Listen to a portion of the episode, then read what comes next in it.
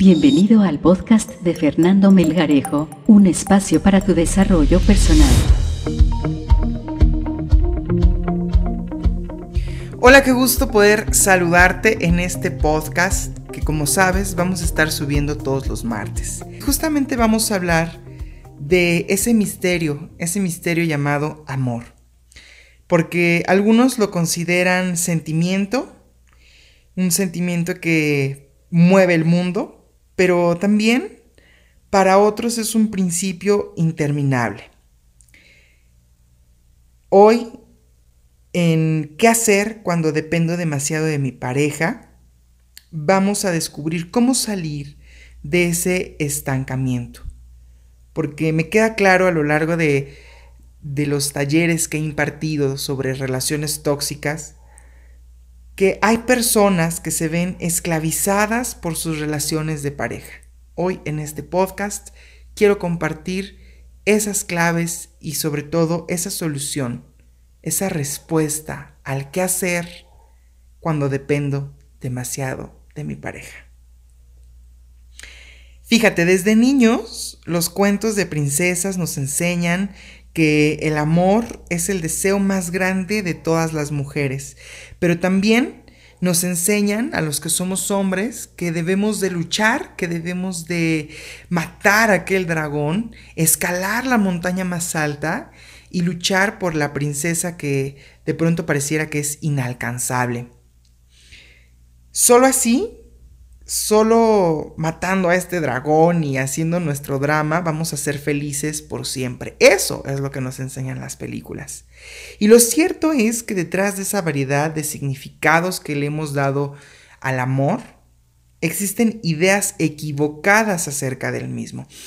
Lo que me lleva a desarrollar eh, principalmente ese taller del cual te hablaba en un principio, el taller de relaciones tóxicas, y sobre todo, pues con un fundamento en la actualidad, la dependencia emocional que afecta a un tercio de las parejas en México. O sea, son datos que realmente impactan y cuando yo estuve diseñando el taller y capacitándome también, informando, investigándome, pues me di cuenta de estas cifras que para mí son alertadoras. Te repito, un tercio de las parejas en México sufren dependencia emocional. Y yo creo que aquí la pregunta más que eh, qué hacer en este caso, pues yo creo es si tú te consideras dentro de este tercio. Porque muchas veces dentro de estos talleres que, he impartido, la principal cuestión es que no aceptan que son dependientes emocionales. O sea, ya se aventaron el sartén, ya se divorciaron, ya se separaron, ya regresaron, ya se volvieron a divorciar, ya se volvieron, ya este es el cuarto matrimonio que tienen y siguen aferrados a que son personas completamente eh, plenas o completamente felices en sus relaciones. Esta es una preocupación recurrente y sobre todo cuando te das cuenta de que eres eh, una persona tóxica para tu pareja y que también esa persona que, con la que estás compartiendo la cama, con la que estás compartiendo la vida misma es una persona tóxica para ti, surge ya la respuesta y, y es, oye, no inventes, Fernando. Dependo de mi pareja en exceso. Y yo por dentro así como de, vaya, hasta que te diste cuenta, ¿no? Parte es de mi chamba, porque justamente en ese taller, pues mi trabajo es llevarlos a una catarsis, llevarlos a vivenciar de manera extrema, pues toda esa toxicidad emocional que justamente la traemos programada desde niños. Pero también el propósito de ese taller del cual te hablo, pues es liberar emociones, romper un poco los lazos de apego, cerrar ciclos, porque no sabemos cerrar ciclos, y darle solución a esa pregunta. ¿Qué hago? ¿Qué hago cuando dependo demasiado de mi pareja? Y hoy, pues bueno, no te doy el taller, pero estamos aquí en línea y estamos compartiendo eh, pues el podcast. La palabra dependiente quiere decir que cuelga, es decir, pendiente, y como una especie de adorno Entonces, cuando tú eres codependiente, estás dependiendo de alguien más, estás colgando, es, más bien, estás colgado de alguien más, dependes. Si la otra persona se mueve brusco, tú te caes porque estás colgando. Y entonces cuando decimos que tenemos algo pendiente, implica que hay algo que está incompleto, inconcluso, y que pues bueno, eso significa que una persona con dependencia emocional es aquella que cuelga de otro, y que sobre todo está emocionalmente incompleta. En la dependencia emocional de pareja, también conocida como codependencia, pues la persona depende tanto de su pareja que recibe la relación, como esta única vía de seguridad personal y depende también de la persona que emite la seguridad. O sea, es este vínculo. Y el vínculo se da entre dos. Por eso es pareja. En este tipo de relación, pues por lo regular suele ser uno el fuerte y el otro el débil. Yo no acostumbro a decir fuerte y débil porque creo que todos tenemos la misma capacidad de ser fuertes, de ser autónomos. Yo prefiero decirle que hay villanos y hay víctimas. Y muchas veces estamos del lado de nuestro papel de víctimas porque pobrecito de mí nunca tuve a, mamá o pobrecita de mí nunca tuve a papá y entonces a hoy que, que, estoy en una vida adulta y que estoy en un eh, pleno vivir aparentemente pues busco esa figura que de niño me faltó. Por eso yo prefiero decir que estamos muchas veces en nuestro papel de víctima. Y esa es una de las principales claves eh, que van a responder la pregunta al qué hacer. Sal de tu papel de víctima. Y duele, o sea, déjame decirte que duele. Quizá yo en su momento pues decía, pues va a ser fácil eh, soltar estos lazos de apego, eh, soltar estos lazos de codependencia, pero cuando te enfrentas a ello da miedo y sobre todo duele.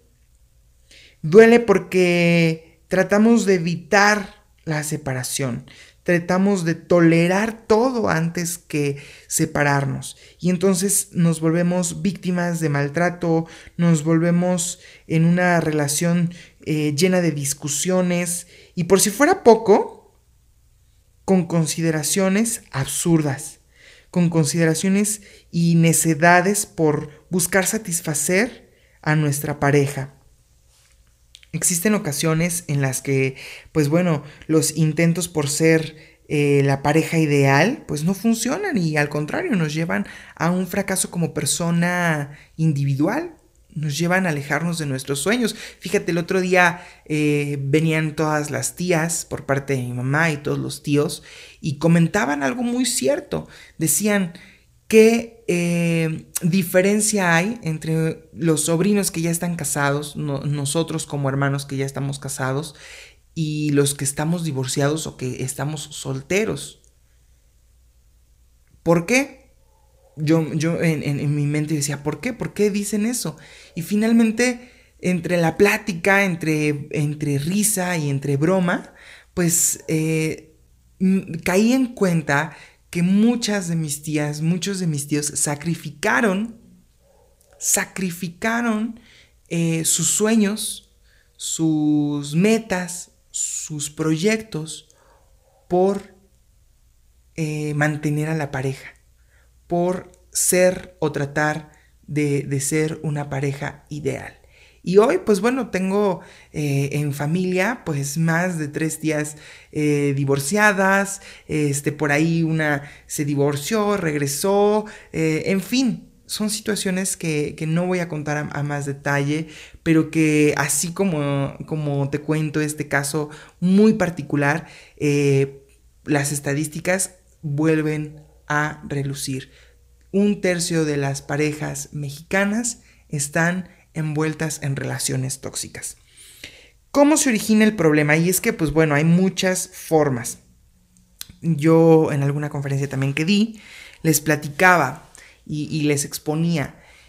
El hombre por naturaleza tiene algo y ese algo se llama determinación. Si tú le dices, vamos a comprar un kilo de huevo, el hombre por determinación va y compra el kilo de huevo. O sea, no pasa al pasillo de cosméticos, no pasa al pasillo de este, llantas. ¿Me explico? La mujer, desde sus orígenes, desde la época de las cavernas, tiene ese algo diferente al hombre. Me refiero a ser observadora. ¿Por qué? Porque en la época de las cavernas las mujeres se dedicaban a observar, a observar qué frutas eran comestibles, cuáles no, observar el tipo de tierra en el que estaban y sobre todo tenían como este sentido de, de ubicar eh, espacio, tiempo, eh, como que ser un poco más eh, detallistas, por así decirlo. Y entonces, hoy, que ya no estamos en la época de las cavernas, pero estamos en la era de la tecnología y en la era en la que, pues, todo lo decimos por WhatsApp y damos por entendido también muchas cosas con un emoji. Les pongo el ejemplo. Va una pareja sobre carretera, hay muchos, eh, pues, muchos, este, lugares en donde se, publican cosas, están muchas vallas de publicidad y entre tantas está esa de un helado exquisito. El hombre tiene la determinación de llegar a casa. El hombre tiene la determinación de apurarse, de manejar, de no salirse del carril, de observar eh, en, su eh, poco campo de visión pues el, tacómetro, la gasolina, etc. La mujer en su amplio aspecto visual, pues observa ese, ese letrero del cual te hablo. Y entonces la mujer le dice, oye, eh, ¿no se te antoja algo? El hombre tiene la determinación de llegar a casa y le va a contestar que no. ¿Seguro, mi amor, que no se te antoja algo? No. ¿A ti? No, tampoco. Llegan a casa, el hombre le pregunta, ¿qué tienes, mi amor? Nada. Y entonces ese nada significa, yo quería el helado que vi en, aquel, eh, en aquella valla publicitaria. Pero ¿en qué momento hubo comunicación? ¿En qué momento la mujer le, le expresó? Y pongo este ejemplo por decir algo, pero los papeles pueden ser al revés. Puede ser el hombre el que haya visto y que la mujer eh, pues no haya hecho caso. Puede ser el contrario, que sí hubo comunicación y que de ahí el hombre quizá le pudo haber dicho, no, es que tú siempre quieres este, cosas caras, eh, eso cuánto cuesta, no, no nos hace falta ahorita, hace mucho frío, etc. A lo que voy es, entonces, ¿cómo se originan los problemas de pareja? Y tal como te decía anteriormente, la dependencia emocional involucra estar emocionalmente incompleto o inconcluso. Esto se debe a una carencia emocional, a esta falta de cariño en la niñez por parte de las personas significativas para nosotros, y me refiero a nuestros papás, hermanos, tíos, abuelos o la persona más cercana, esa figura de poder, esa figura de autoridad.